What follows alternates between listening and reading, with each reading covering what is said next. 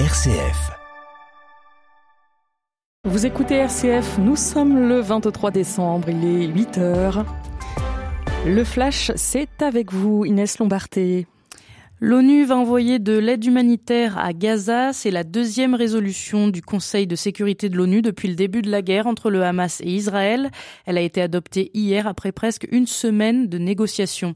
Elle vise à, je cite, créer les conditions d'une cessation durable des hostilités entre Israël et le Hamas. Sur le terrain à Gaza, les frappes israéliennes continuent toujours.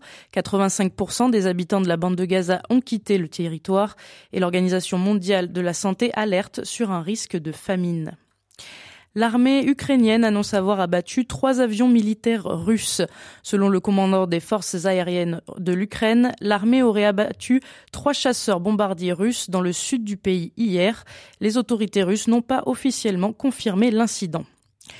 Le procès de Donald Trump pourrait être repoussé. L'ancien président des États-Unis était-il protégé par l'immunité présidentielle quand il a tenté d'inverser les résultats de l'élection de 2020 La Cour suprême américaine n'a pas voulu répondre en urgence à cette question. Le procès du milliardaire prévu début mars pourrait donc être repoussé. Si la justice estime que Donald Trump est protégé par cette immunité, il pourrait être le candidat républicain des élections américaines en novembre 2024. Une question difficile à trancher. Donald Trump est le seul ancien président des États-Unis à avoir été inculpé au pénal. Nouvelle journée de mobilisation contre le démantèlement du groupe Casino. Face à la dégradation de sa santé financière, Casino veut céder la plupart de ses grands magasins. Intermarché et Auchan devraient racheter 313 magasins au printemps 2024 selon l'intersyndicale. Les petits magasins comme Franprix ou Vival resteraient dans le groupe Casino. Les syndicats sont inquiets, près de 18 000 postes pourraient disparaître.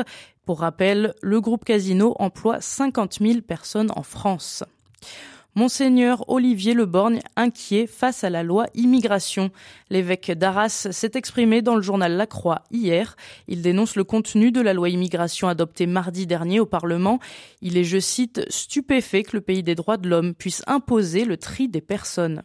En cette période de Noël, il en appelle à la solidarité et invite les citoyens français à agir à leur échelle en aidant les associations qui interviennent auprès des personnes exilées.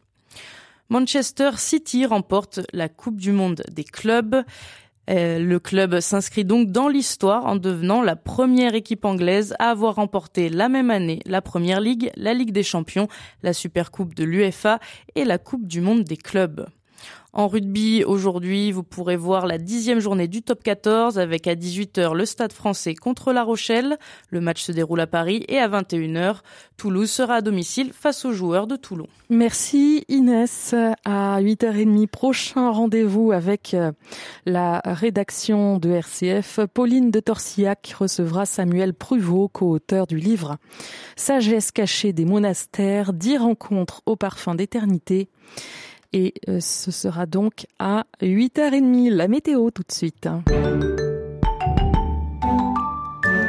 Pas besoin de parapluie ce samedi pour vos dernières emplettes de Noël avec un temps gris mais sec sur les trois quarts du pays. Seules les régions proches des frontières de l'Est auront droit à quelques euh, pluies, à quelques pluies et quelques averses même. Le soleil brillera généreusement du sud des Alpes à la Méditerranée avec Mistral et Tramontane qui souffleront entre 70 et 90 km heure. Les températures sont douces pour la saison avec au meilleur de la journée 7 à Aurillac, 8 à Belfort, 9 à Metz, 11 à Gap, Lyon et Lille, 12 à Tours et Rouen, 14 à Bordeaux, 15 à Marseille et Ajaccio. Demain, nuages et pluie au nord, vous connaissez la suite. Soleil au sud.